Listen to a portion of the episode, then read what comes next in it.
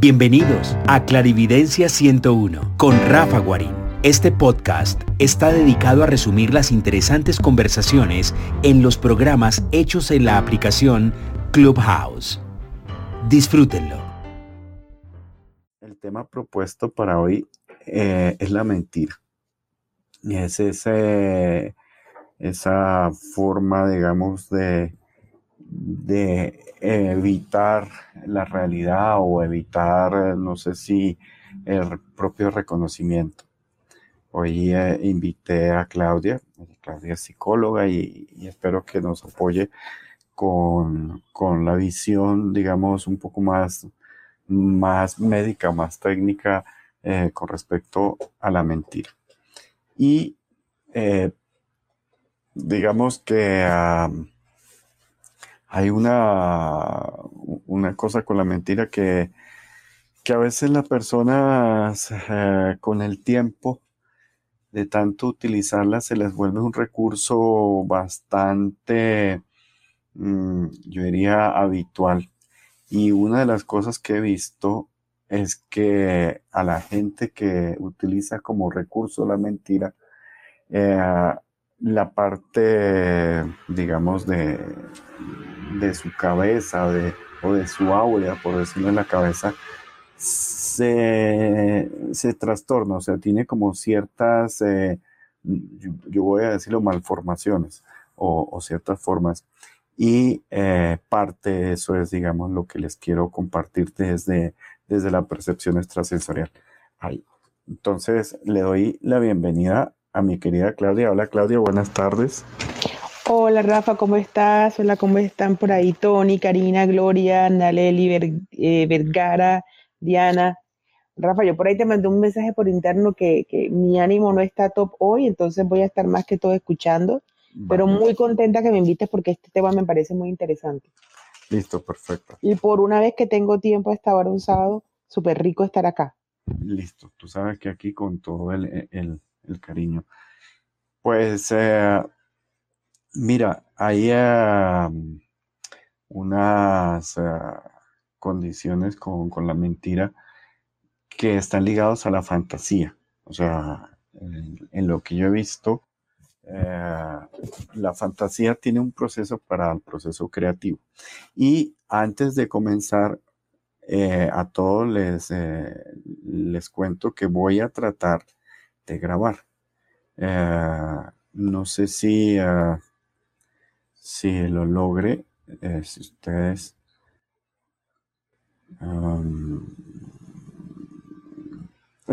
voy a ver si la, si la logro. Eh, porque hoy no estoy transmitiendo desde el, desde el, digamos, desde generalmente lo que lo hago, sino estoy haciendo eh, la, parte de, eh,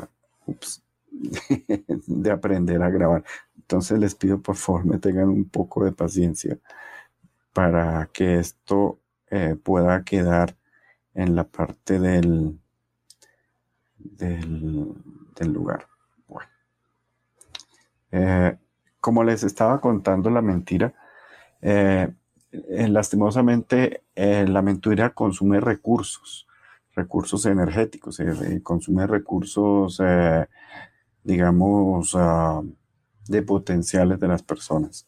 Y una de las cosas que yo he visto es que hay cierta conexión entre la, entre, entre, ¿cómo le dijera? La capacidad creativa y la capacidad de, reconocer esa, esa, propia capacidad creativa. ¿Por qué? Porque todo es energía y cuando uno utiliza una energía, eh, tiene más o menos tres facetas para volverlo realidad. Una de ellas es eh, la fantasía, que está muy bien. O sea, la fantasía, esa parte perceptiva, creativa, inspiradora. Después viene la estrategia y después viene la materialización. O sea, viene la actuación como tal. Entonces, esas tres facetas eh, hacen que se materialice algo en el cual la persona va a poder, digamos, eh, ver o va a poder eh, constatar el resultado de, su trabajo, de su esfuerzo, de sus acciones. Y la mentira, o la persona que cae en la mentira, se queda generalmente en la primera etapa, en la etapa de la fantasía, en la etapa de, digamos, de invertirle mucho a esta planificación o percepción o las dos cosas. Eh, y eh, evita las, las etapas de la estrategia y las etapas de la acción o de la, o de la materialización. Entonces, esos recursos, uno tiene dos opciones.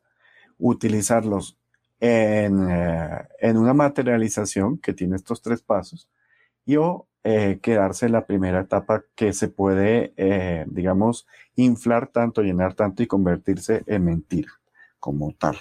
Entonces, una de las cosas que, que he visto vuelvo digo, las personas cuando dicen mentiras, eh, su parte áurica en la cabeza, mm, generalmente en la mitad de la cabeza, tiende a aplanarse un poco, se aplana. Y como que es como si a un globo le pusieran un libro o algo que los aplasta un poco por encima. Eh, y cuando veo eso, entiendo que la misma persona a veces justificando o a veces eh, eh, evadiendo su propio conocimiento, su propio yo, pues eh, puede utilizar ese, ese método de la mentira. Y hay una cosa que pasa con la mentira, es que la, mentira gasta muchos recursos energéticos y se vuelve pendular. ¿Cómo así pendular? Que pasa de un estado del yo eh, del yo en algún momento como víctima y en otro yo a otros momentos como ego. O sea, eh, blanco, negro, blanco, negro, blanco negro. Y eh, digamos, no sea una flexibilidad en la cual se encuentren recursos. ¿Por qué? Porque la mayoría de las, ah, de las personas que comienzan a utilizar como recurso frecuente la mentira hasta el momento de volverse eh, mitómanos, es porque están eh, evadiendo o teniendo cierta, eh, diría yo, mm, cierto desconocimiento de ciertas cualidades propias, de ciertos tesoros propios y prefieren reafirmar estas mentiras o estas fantasías. Y en algún momento eh, el, cerebro, o esta es mi opinión, es mi experiencia, el cerebro tiende a, a dividirse tanto en las lateralidades, o sea, a ser tan, tan hemisferio derecho o tan hemisferio izquierdo y pasar eh, de extremo a extremo y no tener eh, un elemento de percepción. Entonces, en ese momento de, percepción, eh, la mentira hace que se pierda la percepción. Y eso es algo bastante común que lo he visto.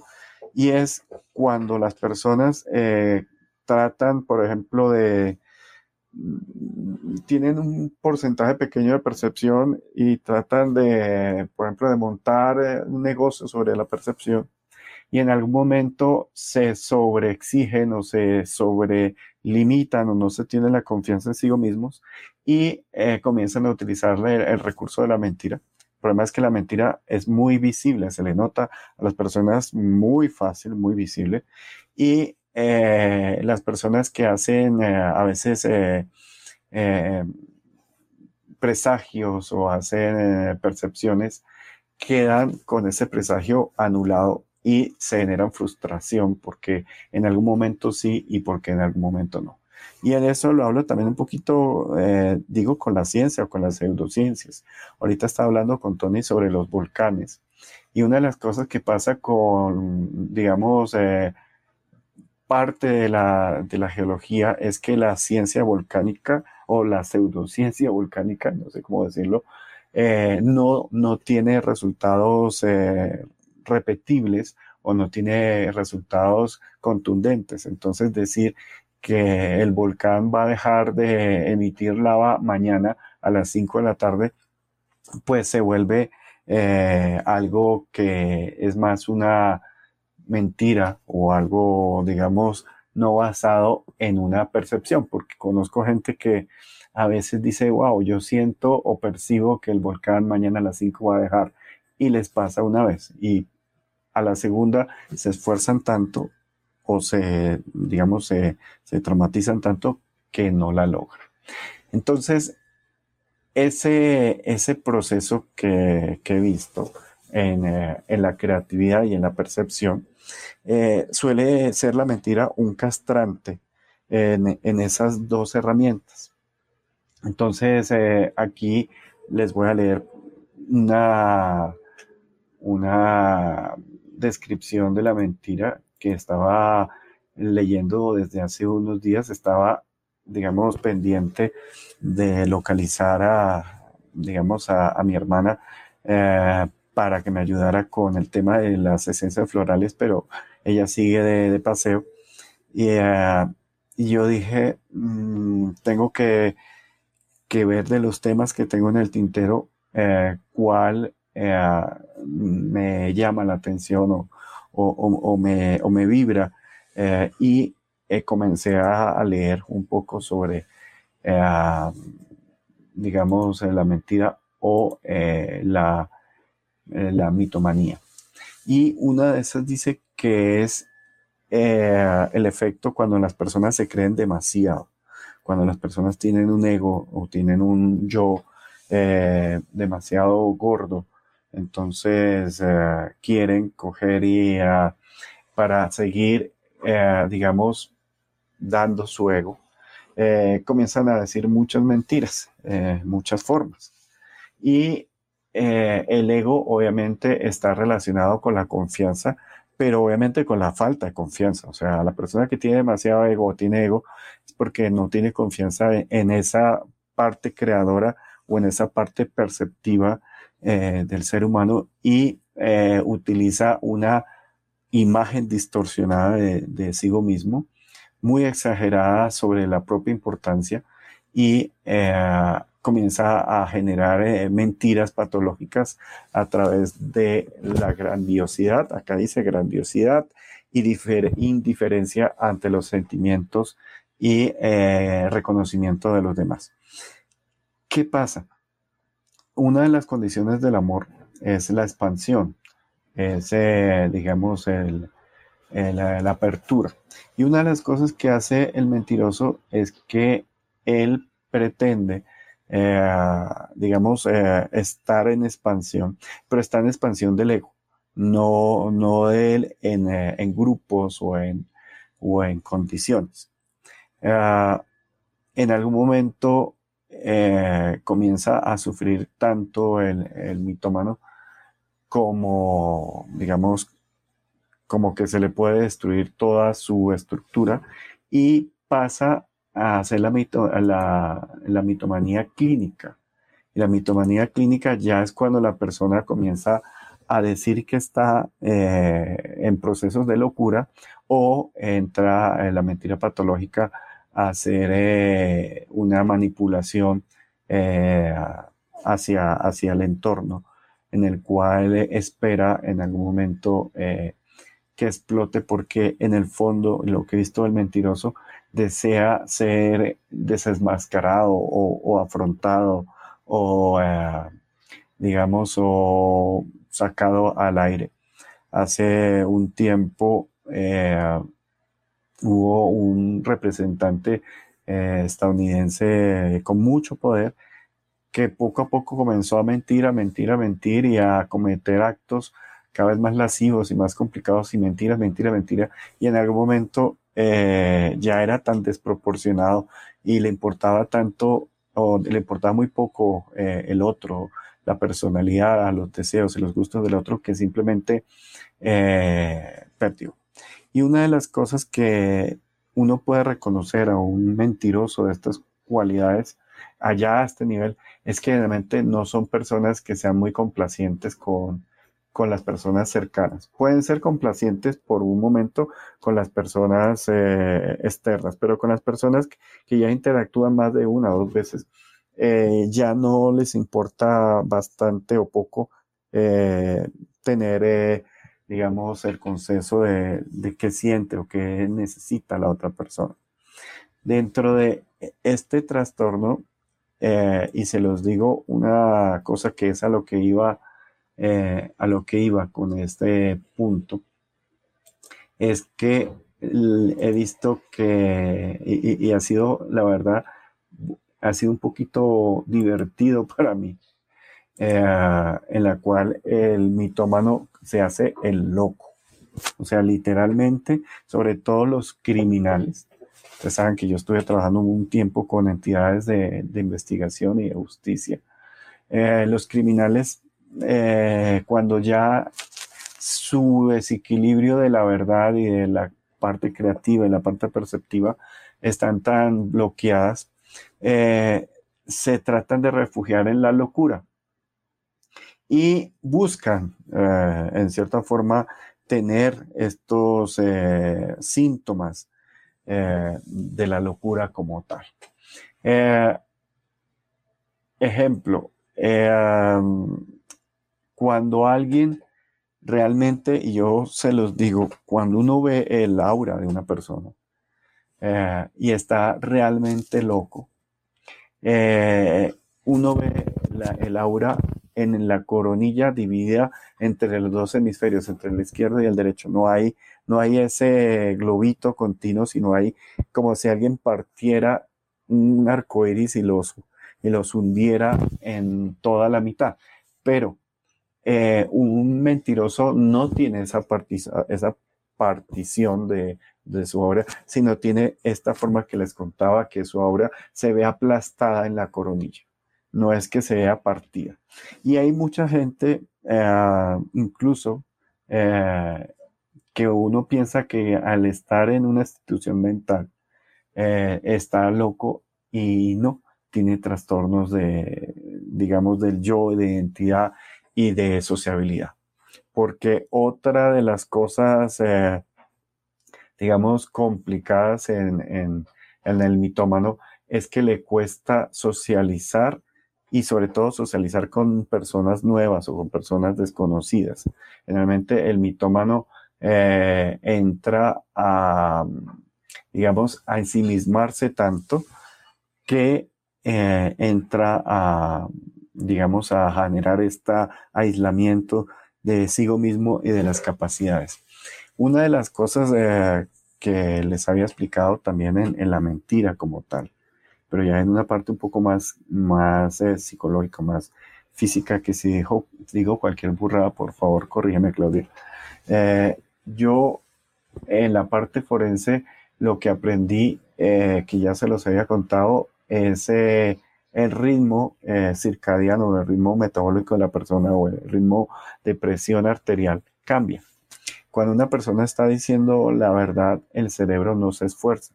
En cambio, cuando una persona está diciendo la mentira, tiene que esforzar un poco más su cerebro.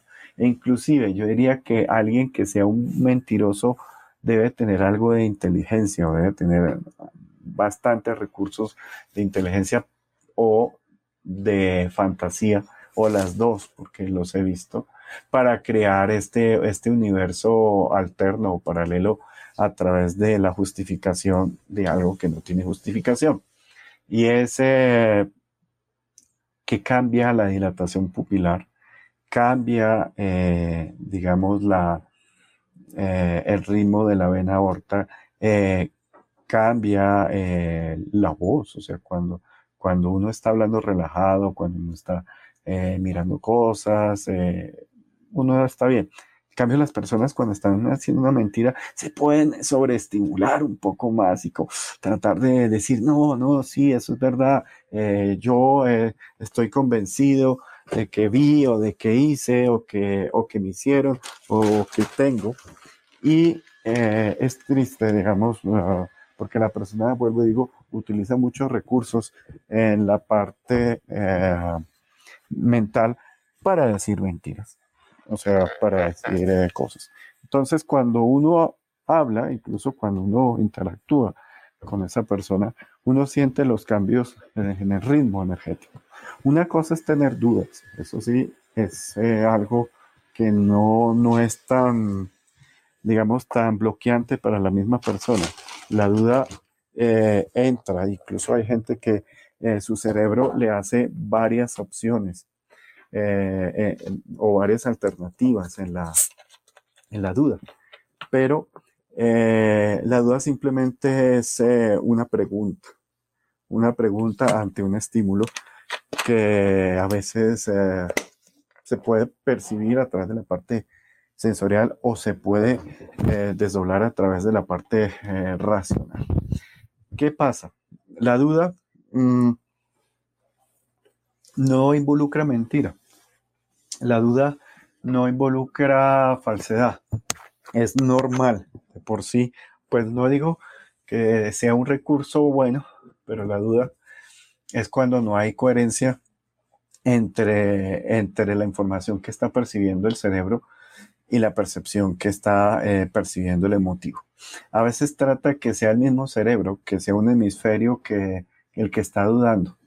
Y es eh, lo que se habla del angelito y el diablito dentro de uno mismo, que es el que eh, entra a, ponerte inclusive a uno mismo en duda o a, o los demás o a todo en duda.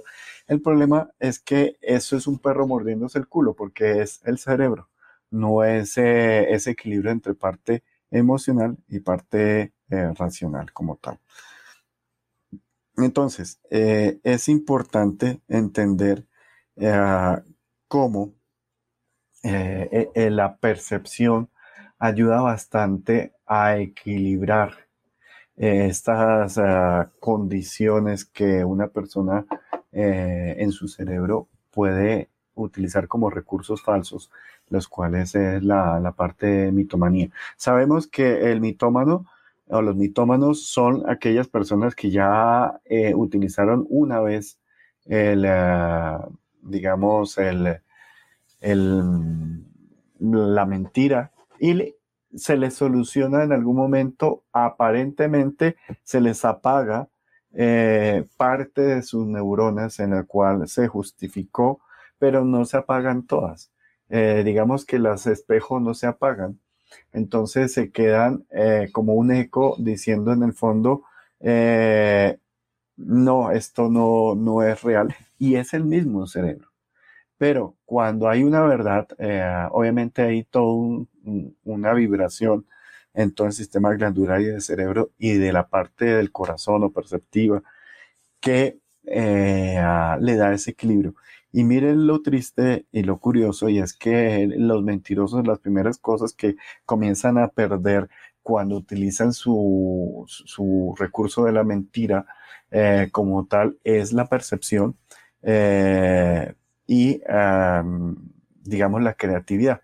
Eh, he visto personas que, y se los digo, por ejemplo, como, como persona que le encanta el arte o le gusta el arte y que estudie muchos años, desde joven hasta, hasta en la carrera. Estudié solo hasta quinto semestre de Bellas Artes porque lo hice a escondidas, lo hice a escondidas de mi padre, que mi padre no quería que yo fuera artista, pero pues yo hago lo que a mí me gusta en correspondo a eso. Entonces, eh, a veces el arte, el artista se miente a sí mismo y en algún momento se forza y al forzarse, usted sabe que la percepción no se puede forzar porque hay que tener un ritmo eh, de funcionamiento del cuerpo completo, o sea, todos los chakras deben estar funcionando desde el 1 hasta el séptimo, deben estar funcionando bien, o por lo menos para ser empáticos, del 1 al 5 deben estar funcionando bien. Eh, para ser sanador ya deben de tener todos los sistemas funcionando del 1 al 7, e inclusive si es un conectado, pues ya el 8 y si ya tiene acceso a la, a la red micelial y un poco más de interacción, pues ya del 9 para arriba. Entonces, eh, el artista eh, lo he visto en etapas eh, en que fluye muy bien, en que hay una sinceridad consigo mismo, en que hay una, un lenguaje, una creatividad, pero cuando comienza a volverse pendular entre los dos hemisferios o volverse extremo en un lugar al otro, de blanco a negro, eh, pierden la creatividad y pasan meses o años en que se bloquean, se traumatizan, incluso comienzan a veces hasta tratar de lograr ese estado con, eh, con drogas. Eh, yo diría que la droga del creativo bloqueado es la marihuana, o es lo que he visto, no sé si es por casualidad, un chamán y un amigo en algún momento me hablaba de, de cuáles son los bloqueos por el cual se genera, digamos, el, el ah, ¿cómo es que se llama? La adicción. Y eh, de lo que me acuerdo en mi memoria, en lo que estuvimos hablando por muchos años, era la marihuana es la, el bloqueo de la, de la creatividad. Eh, el cigarrillo es eh, el bloqueo a la vida o a la percepción del gozo de la vida ligado generalmente a madre. la cocaína es ligado al, al ser, a, la capacidad de hacer, a la capacidad de de materializar. Eh, eh, ay, se me olvidó. El opio, eh, a ver si me acuerdo, el opio era como la capacidad de gozo. O sea, las personas que no pueden o están bloqueados el gozo, usted sabe que el gozo se, se bloquea por parte de una carencia de alguno de los padres, que es en género opuesto, ejemplo, papá, hijo o varón le enseña a mamá, y a, mujer le enseña a papá. Eh, y ahí también ya hay, eh, digamos, una correlación, que esta parte es una correlación un poco más eh, que le, pega bastante, pero es una parte, digamos, de, mis maestros que me contaban esas cualidades de, de, la dependencia. Y el artista, pues muchas veces cuando hace una, lo hablo de la pintura, que es lo más, lo que más me gusta, más conozco. Eh, se le nota eh, desequilibrado, se le nota, eh, diría yo, mm, falto de, pasión o falta de, explosión o de creatividad. Y cuando uno trata de, de interactuar con el artista, el artista lo confirma que esta parte creativa y una de las cosas que he buscado cuando llego a, trabajar con artistas, ayudarlos a desbloquearse, es si tienen eh, el problema de la autoimagen, que era la parte clínica que, se hablaba de, la mitomanía, o están pendulares, eh, o, todo inició por una parte de, de la mentira. Entonces, espérate, Eso, que aquí ha tenido una descripción ah, bastante... Eso. Hay una cosa que, ah, que también se habla del respeto y el interés en las otras personas en el, en el mitómano, en el mentiroso. Y es que, ah, a ver, cada trabajo cada artesano, cada eh, profesional o cada persona que hace un trabajo, pues eh, tiene un esfuerzo, tiene todo un consumo de, tiempo y de energía. Y a veces el, mentiroso eh, quiere evitar esa parte y inventa la mentira para lograr saltarse ese esfuerzo o todo ese proceso el cual llevó a una persona a obtener, eh, digamos, ese, esa experiencia o ese título como tal. Y el mentiroso tiene, muy, tiene un desinterés bastante grande hacia, hacia las otras personas y en cómo logran, o sea, no conocen eh, cuáles son esas etapas y todos esos esfuerzos en, pocas y comienzan a ser manipuladores y comienzan a ser, eh, eh, yo diría, mm, un poco antisocial. Y una de las cosas que me encantó, digamos, hablando del cine, que es algo basado en, la realidad, es una película con DiCaprio que se llama Atrápame si puedes.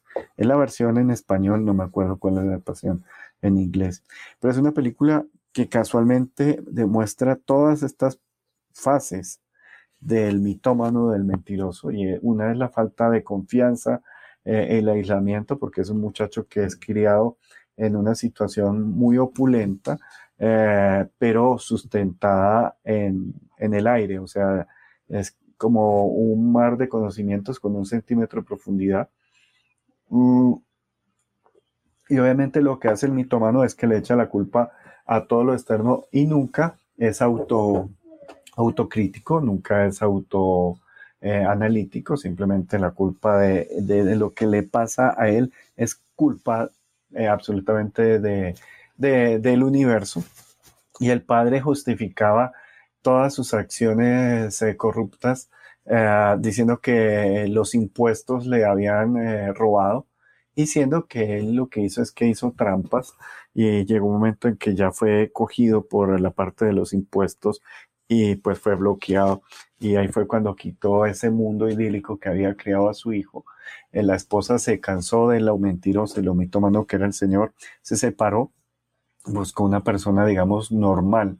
Y este niño, para controlar su dolor, su falta de, un conocimiento, de una experiencia heredada por los papás, eh, comenzó a mentir Ah, y, comenzó con una mentira de subsistencia que era para ganar algo de dinero, eh, para poder comer, porque él huyó de casa. Y en algún momento comenzó a crecer en sus mentiras, comenzó eh, imitando a otros profesionales y después hasta falsificando cheques. Y una de las cosas que sucedió con este muchacho es que estaba muy aislado, muy solo, muy ensimismado eh, su amigo o, la persona que él le dedicaba algo de tiempo era el policía que estaba detrás de, él, eh, que era Tom Hanks. Y, ah, y este muchacho siempre se sentía solo y nunca era suficiente. Lo que sí, era un muchacho muy inteligente, que es una de las cosas que he visto de los mitómanos o de las personas mentirosas, que tienen mucha energía y en vez de utilizarla en creatividad o en eh, procesos, digamos, de percepción, la utilizan para un mundo de fantasía. O sea, como que conocen el principio y el final, pero no conocen las etapas del proceso medio para poder lograr eh, llegar a, esa parte. Entonces, eh, viene que el muchacho le echaba la culpa a la mamá, a veces le echaba la culpa al gobierno, a veces le echaba la culpa a la vida, a veces le echaba la culpa a todo, y comenzó a mentir, a mentir, a mentir, eh, mintió que era piloto y voló, pero como con piloto, porque obviamente no tenía, él le gustaba, era lo fashion, lo fácil. Después se metió como abogado, después como médico y ya como médico pues era bastante peligroso toda esta parte de, de mitomanía. Y cuando por fin fue atrapado por el policía, eh, descansó, digamos que hizo la purga. Eh, hay una cosa en la Iglesia Católica que es eh, cuando una persona descarga todas sus mentiras en, el, en, el, en un confesionario para liberar todo ese bloqueo porque digamos que la mentira relativamente es fácil de, de solucionar para para el, ser, pero a veces eh, el que miente una vez descansa, a veces trata de reincidir porque puede tener bloqueos muy, muy internos.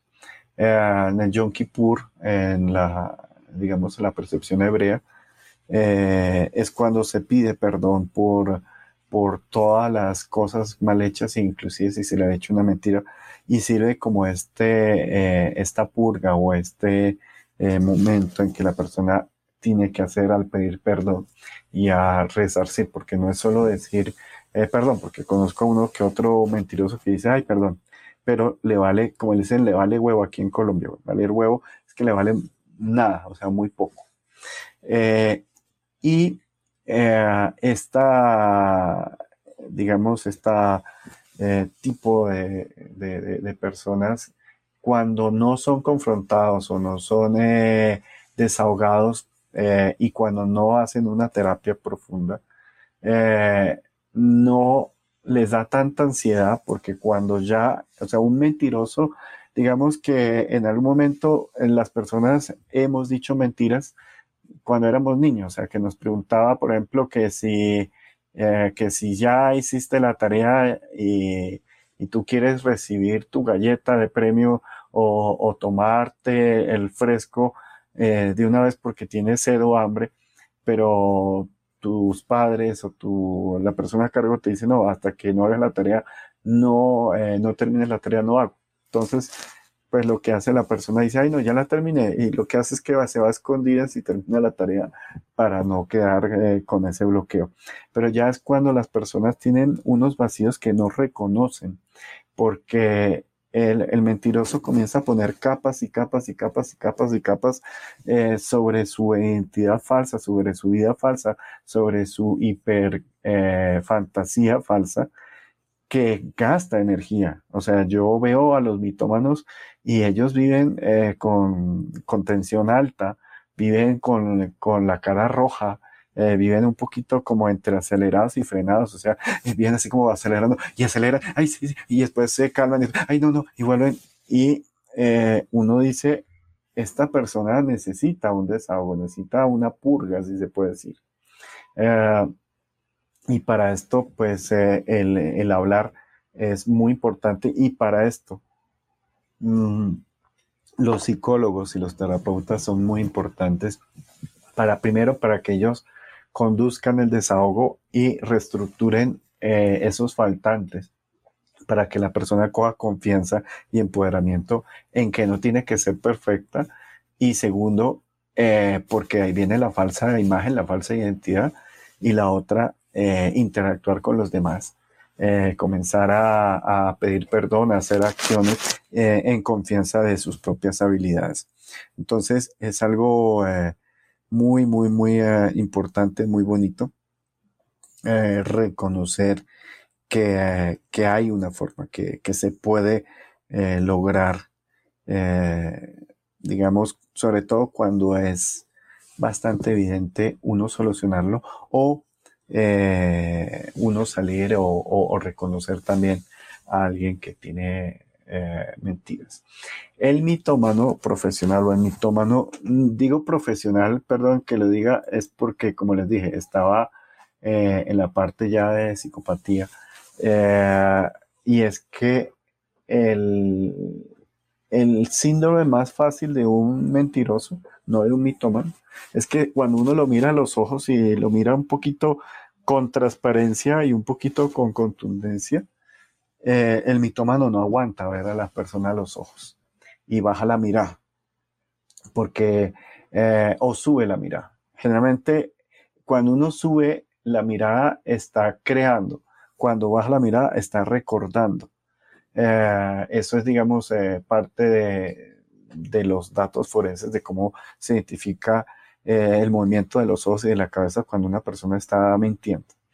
Eh, pero esos son los dos básicos, o sea, mover hacia arriba, eh, incluso puede ser lateralizado, o sea, de mentira emocional hacia la derecha, ahí sí creo que es hacia la derecha, y mentira, y mentira matemática hacia la izquierda.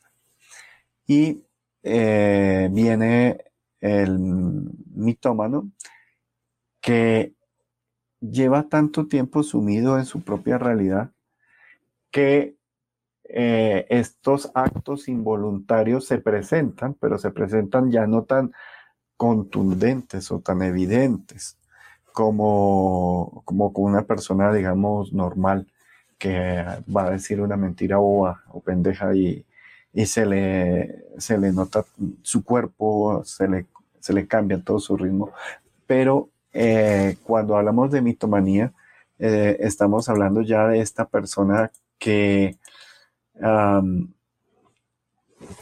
que adopta una postura de negación casi de todo lo que tiene e, ese mismo persona. Entonces, eh, esa persona, digamos que mm, sobreexageran tanto las cosas y como es una imagen del ego, pues quieren tener, eh, ser alabados. El mitómano quiere ser como un héroe, quiere ser un súper, eh, un super reconocido.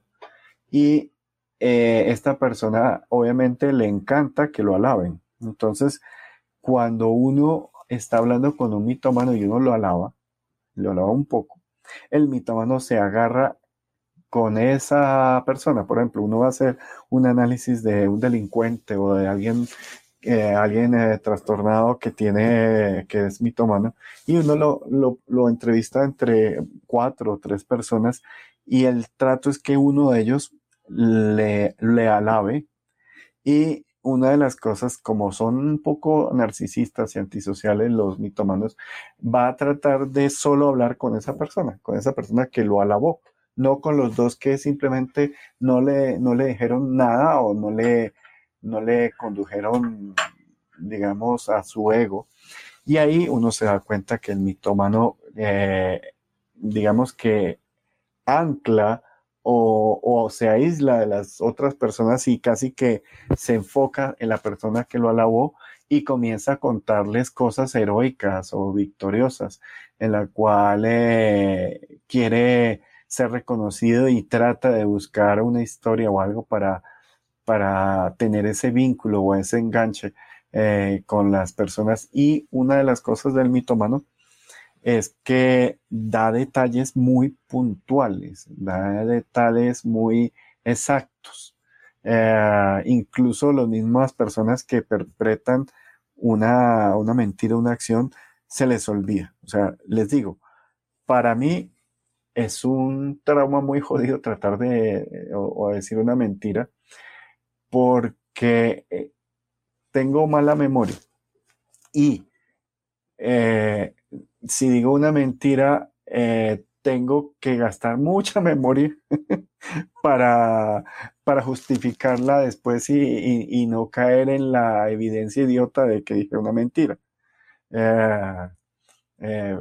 Por ejemplo, saliste compraste el pan, fuiste a comprar el pan y uno, mm, mm, mm, sí, ¿y dónde está? Lo dejé en el carro, ya vengo.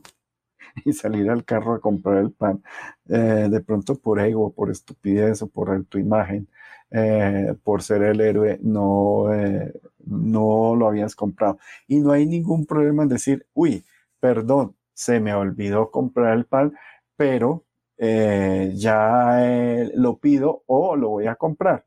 y, sin trastornos de, uy, me van a, castigar, me van a azotar, porque también el, el mitómano piensa que va a ser victimizado bastante fuerte cuando, cuando tiene esa, esa mentira. Una de las cosas eh, que les repito, sobre todo a las personas que, que han llegado, eh, el mitómano, la persona mentirosa, llega un momento en que Ah, uno los ve eh, como con la presión arterial siempre alta, rojos, eh, erráticos, acelerados, muy cansados. Ver a un mitómano es más común ver al mitómano cuando está más como, no sé, es que el lenguaje colombiano se le dice chupado, pero es como si no tuviera eh, una buena grasita, sino como no esqueléticos, pero sí como, como, como, como de facciones un poquito apretadas. Eh, y eh, el parpadeo, los detalles, o sea, las cualidades o buscar la empatía.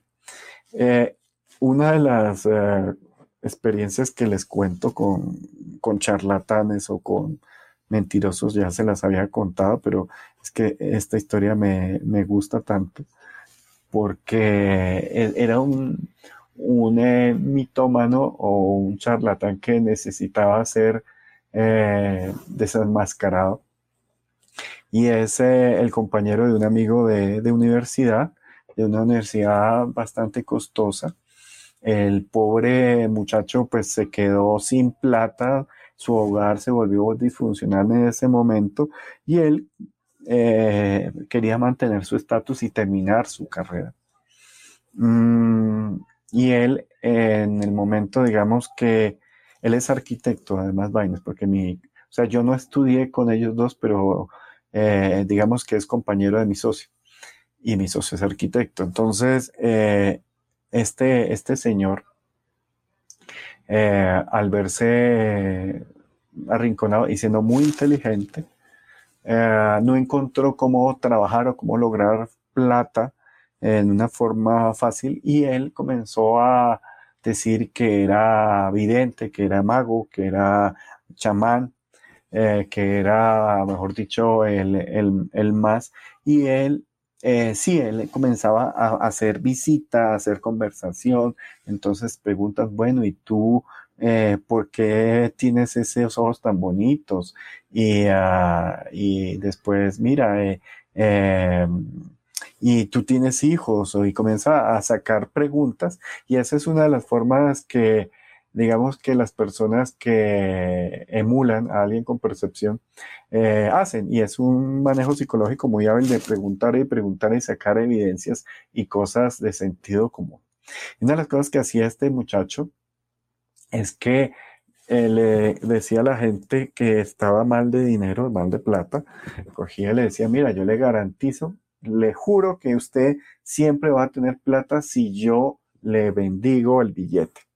Y este señor cogía y se aprovechaba de la gente que estaba mal de dinero ah, y ah, le decía, mira, deme un billete, voy a decir en dólares, deme un billete de 50 dólares. Y él bendecía ese billete, le hacía un nudo y cobraba 50 dólares. Y le decía, tenga este billete con este nudo en su billetera y le juro que siempre va a tener dinero, que el dinero, la plata nunca le va a faltar.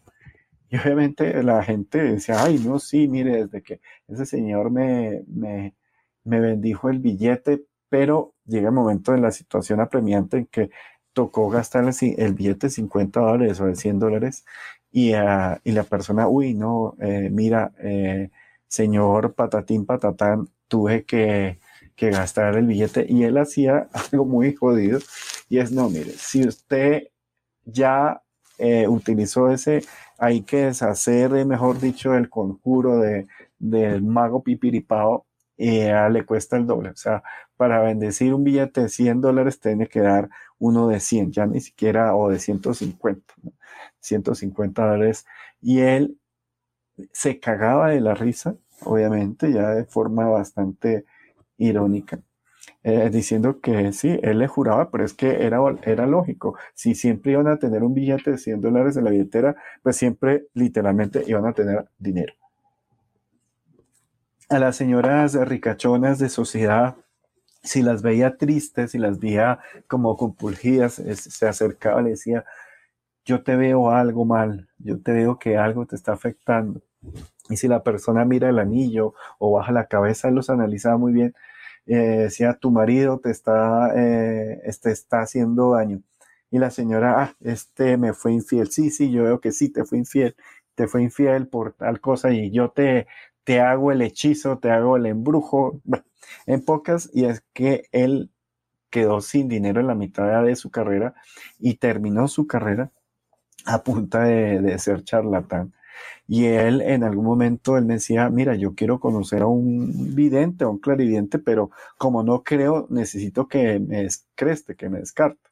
Entonces me puso una cita y yo le dije, yo, yo no tengo por qué descrestar a usted ni nada, ni hacer nada. Ah, o sea, no tengo por qué demostrarle nada. O sea, yo no soy un payaso para andar ahí eh, cual circo, siendo que sí soy medio payaso. Eh, más mis amigos, ya no por retarme, sino a veces me les gustaba que les contara mis historias de, de todo lo que me, ha pasado y me pasa. Eh, con casas embrujadas, con fantasmas, con todo. Entonces, y en algún momento eh, pues le creyó a, mi socio que, bueno, este señor de pronto sí tiene percepción. Y en algún momento él eh, eh, se calmó y cuando se calmó lo escaneé en algún momento, diría un poquito más por, por curiosidad, y le dije, le dije una información y le, le hice cierta transferencia de información tocándolo a él y quedó como hipnotizado por unos segundos y, Y él quedó verde y me dijo, ay, hijo madre, ¿y esto qué fue? yo, pues, esto es percepción extrasensorial. Entonces él me dijo que él quería aprender de verdad. Y le dije, ay, no. Primero, lo que usted necesita es limpiarse, eh, espiar todas estas culpas y todos estos bloqueos que tiene por, por, eh, por la mentira. Eh, y cuando esté limpio, ya lograr espiar y poder comenzar a, apropiar lo inteligente que es este tipo. Y este tipo, lastimosamente, siendo arquitecto, eh, les voy a decir, él montó una empresa sobre forja y él a través de la forja siendo arquitecto pues trató de, armarse un nombre y, de, echarle un de, de historias a la gente pero siempre encontraba público para sus mentiras pero él era el afectado. Él siempre se sentía muy mal. Incluso eh, aquí hay una universidad eh, muy prestigiosa eh, en la cual hay una facultad de restauración y él, siendo trabajando en una forja, las niñas, el profesor les puso una tarea de esas falsas y es cómo se restaura una campana, una campana de estas de, de iglesia que, que suenan, tilín, tilín. Y ellas fueron y buscaron a este señor y él les metió un cuento que hay que armar un punto de soldadura y después eh, hacer una, una, derretir el metal en la campana y hacer. Y resulta es que una campana nunca se puede restaurar, o sea, no hay forma de que una campana quede funcional y quede bien. Eh, entonces, él quedó como un charlatán y dijo que eso lo había hecho con la NASA, que, que él había restaurado la iglesia de, de esta de Abraham Lincoln eh, o de la que se rompió en Estados Unidos, eh, varias, eh, y eso era pura, pura, pura mentira. Obviamente las peladas pues se rajaron, pero pues él quedó como así, pero siempre hay la persona que como él es un poco encantador porque le encanta elogiar, elogiar y ser elogiado, entonces viene, el, eh, como dicen aquí en Colombia, el burro busca otro burro para rascarse. Se olvida la, la parte mutua del ojo.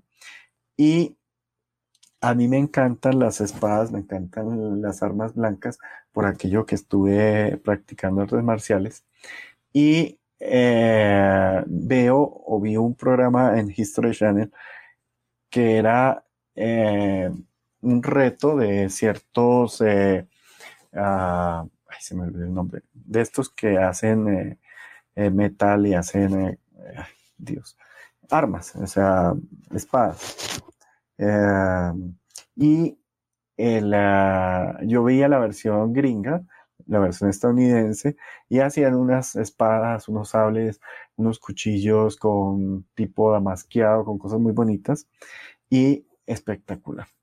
E hicieron una versión Latinoamérica en esa versión Latinoamérica, pues no hubo como tanto, eh, diría yo, em, tanto casting, porque aquí hay herreros, eso se llama herreros, muy pocos herreros, y él eh, apareció representando a Colombia. Y ah, cuando llegó el momento de, de, de, lo, de como de la primera competencia de sacar a los que no sabían, el tipo eh, competía con gente que sí sabía hacer eh, eh, cuchillos y espadas y les pusieron en torno a hacer un simple cuchillo de cazador. y este señor no la lograba y todo el mundo como que se dio cuenta y se burlaba de que él al principio cuando salió eh, en televisión internacional. Imagínense hasta dónde llega un mentiroso mitómano. Eh, y yo como lo conozco, y yo vi, yo dije, este, este es un herrero, es un trabajador de forja arquitectónica. O sea, él hace estas decoraciones de, de la lámpara, de la ventana, pero él no tiene ni idea de hacer espadas ni cuchillos. Y uh, y él en su primera presentación, mejor dicho, decía que él era el experto que hacía lo habitual. Pero en ese momento se demostró que él no tenía ni, ni idea de hacer un cuchillo que era lo más básico. Y, ah, y terminó, eh, digamos, dejando a Colombia como, pues, como algo terrible. Eh, y pues a él mismo, porque eh, él, al final le tocó como dejarse en evidencia espiarse en el cual él no tenía ni idea de hacer cuchillos, siendo que al principio él había dicho que él ya había hecho cuchillos y que era un experto, pero que él dijo, no, es que yo soy más de forja, eh, pues lo dijo de arquitectónico, pero pues ya había quedado, entonces fue el primer, el primer eh, eliminado eh, en esta parte del curso. Entonces, pues, ajá, entonces voy a darle la palabra a Maris que levantó la manita. Hola Maris, ¿cómo estás? Hola Rafa, feliz de estarte escuchando una vez más y compartiendo esta sala. Lo que, que quiero preguntar es que este tipo de personas construyen un mundo que es, un, es un mundo irreal, viven, tienen poco contacto con la realidad, creo yo. Sí, exactamente. Y cuando se ven descubiertos, se victimizan o se enojan. Eh, tal cual, tal cual, tal cual. Mira que eso es una parte muy, muy ah, común y es que hay un dicho aquí en Colombia, que aquí hay mucho mentiroso. Eh, brava está mi vecina porque se robó mi gallina. Entonces, eh, el mentiroso y el mitómano eh, sí tienen esa cualidad que cuando se les comienza a destruir su mundo y se confrontan, se ponen bravos y se ponen furiosos y hacen aspaviento y así todo.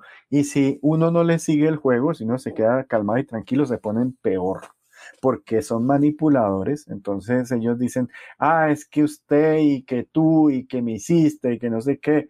Y si uno, como son inteligentes, eh, o tienen algo de inteligencia, porque en realidad eh, no digo que un mentiroso inteligente porque para el general no es inteligente un mentiroso nunca, sino que deben de tener algo de, inteligencia para ser creativos o no, para tener fantasías en su mundo particular. Y cuando se confrontan eh, de primerazo, se ponen bravos y comienzan a, decir eh, que, que el culpable es uno y tratan de victimizarse y de, y de transferirle la mentira. Eh, y el problema con eso es que cuando el mentiroso no quiere ya socializarse o, está tan ensimismado, siempre arrastran personas con ellos, lastimosamente, o sea, o por un rato. son estas personas que crean, voy a a decir algo triste, la fe es algo muy importante para el ser humano, es algo muy íntimo y muy respetuoso. Pero aquí en Colombia eh, se volvió un negocio la fe. Me explico. Eh, si tú eh, con tus mentiras o tus engaños o, y tu encantamiento, porque estamos hablando que el mentiroso, el mitómano, eh, le encanta hablarse como héroe y de ser eh, elogiador, sobre todo las personas que sí lo elogian. Eh, el mentiroso comenzó y se armaron iglesias ocultos acá. Mm, no sé, más sería culto o iglesia, no sé cómo decirlos, de unas cosas súper locas, porque al ser iglesia oculto eh, no se generan impuestos. Y como al ser supuestamente mantenidos por eh, esta parte de donaciones de dinero que les dan las personas seguidoras, eh, no declaran muchos impuestos, no hay como una contabilidad que, se pueda exigir porque además se paga en efectivo, o sea, lo pagan en, en eso. Y hay cultos que les pedían dinero a los, sus seguidores, y esto fue y sigue siendo bastante eh, problemático aquí, porque dicen, si tú vienes aquí a oír eh, echar mi, mi sermón o lo que sea, eh, me tienes que pagar eh, un dinero y además si quieres mis, mis eh, productos de, de, ropa, líquidos, cosas, lo que fuera, me tienes que pagar y además te hago un curso de, de religión X o Y en la cual me tienes que pagar. Y llega un momento en que los políticos, imagínense esta combinación tan, tan bomba, tan particular, llegaron, eh, esta gente comenzó a darle falsas esperanzas o, a guiar a las personas en mentiras y a, que, digamos, a poder tener fe, si se puede decir, pero fe en, en algo falso. Y lo que se dieron cuenta los políticos es que estos personajes manejaban un gran nivel de, gente con capacidad de voto. Entonces, eh, al, ver que estos eh, religiosos, no sé cómo decirlo, estos señores del culto o, líderes del culto, eh, tenían 5 mil, 10 mil, 100 mil, no sé cuántos seguidores, les pagaban para que abrieran, como se dijeran, ah, franquicias del culto y en algún momento ya tenían millones de seguidores. Y les digo, aquí en Colombia hay partidos políticos basados en esa estructura. O sea, que llega a alguien como el amigo que les contaba que fue a, vender eh, que él era el mejor en hacer cuchillos y que es mentiroso desde mitomano desde la universidad, eh, arman tantas estructuras tan grandes. Y eh, esta gente, mm, digamos que la gente cuando está vulnerable se deja, se dejaba, digamos, afectar o se deja manipular. Y esta gente se volvió ganancia por todos los lados, porque los políticos les pagaban dinero, digamos, oculto o chantajes, no sé cómo se llama esto, dinero eh, oculto o falso, no falso, sino eh, para, para que ellos le dijeran por quién votar. Inclusive los invitaban y los presentaban como el santo. Aquí sucede en Colombia y sigue sucediendo esa reunión entre la fe, no es la fe tradicional, en la fe católica, eh, porque ya tiene una estructura y tienen universidades y tienen cientos de años y, mucha vocación. Pero hablo, por ejemplo, de la iglesia de los adoradores de las gafas de sol, eh, que las hay así de locas. Eh, dime, Marisa. Rafa, ¿qué es que sucede? Bueno, yo me casé con un mitómano mm. y entonces de todas las mentiras que Ay, Marisa, ya, repite que se fue un poquito el sonido, corazón. Que cuando se le cayeron su mundo de mentiras empezó a victimizarse, sí, por eso lo sé por experiencia propia, que yo era una mala persona, que yo lo había obligado a y a que hiciera todas esas cosas que él había hecho decir. Pero ¿cómo dicen eso? Si han sostenido mentiras porque quieren...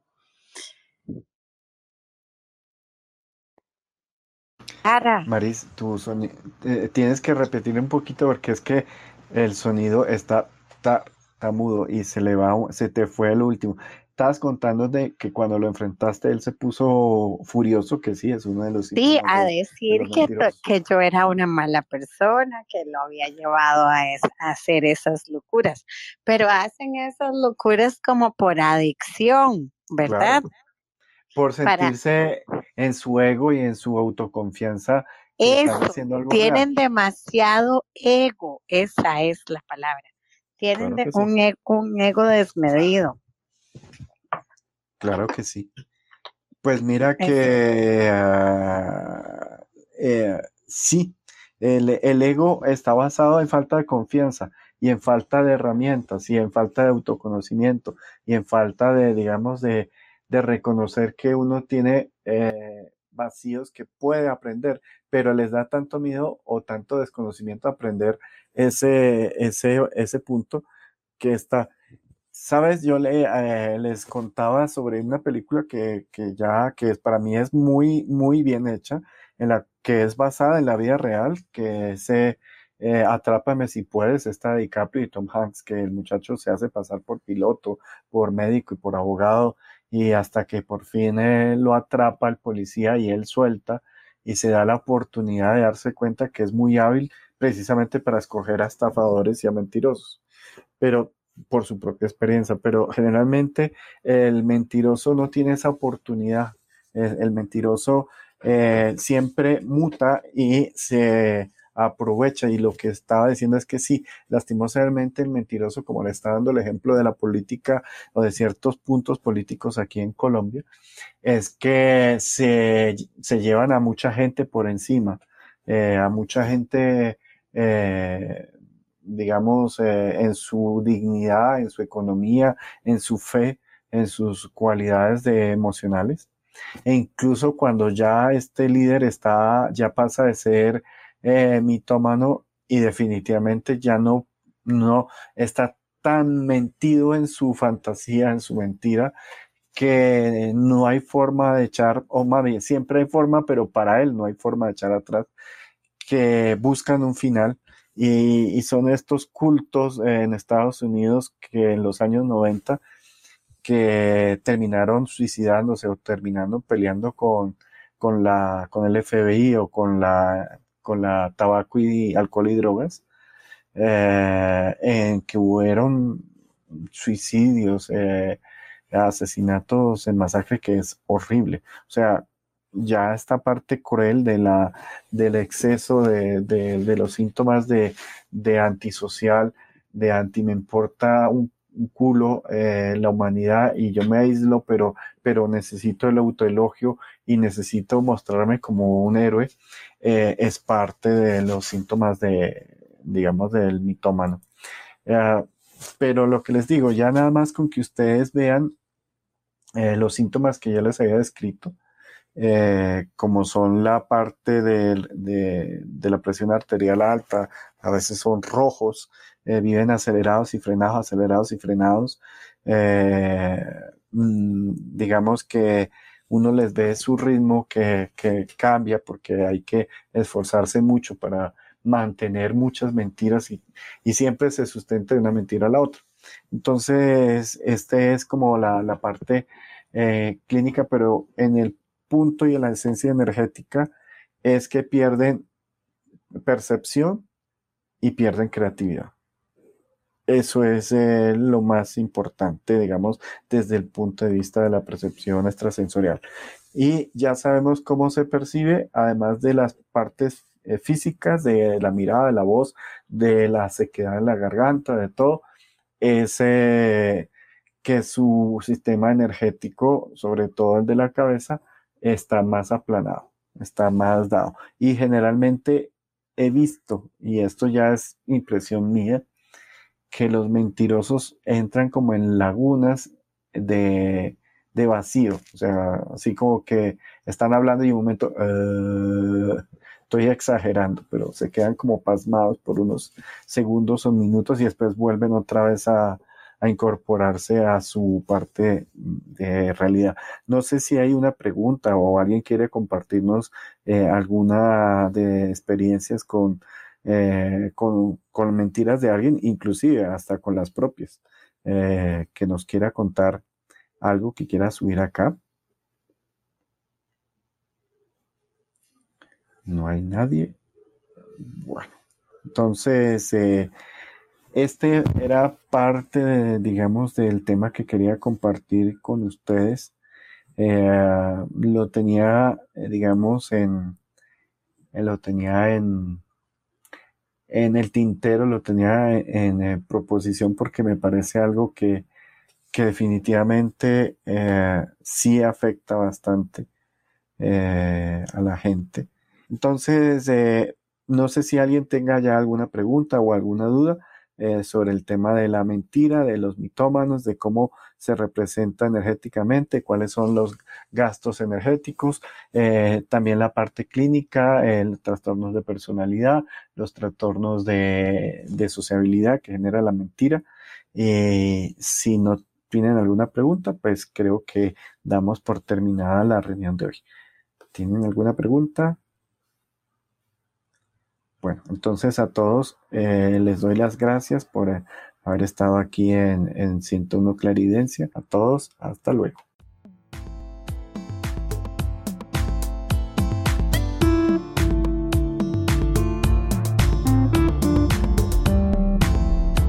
Continúe con este su podcast, Clarividencia 101. Si desea conectar con Rafa Guarín, hágalo a través de un mensaje en su cuenta de Instagram arroba Bienestar Estudio.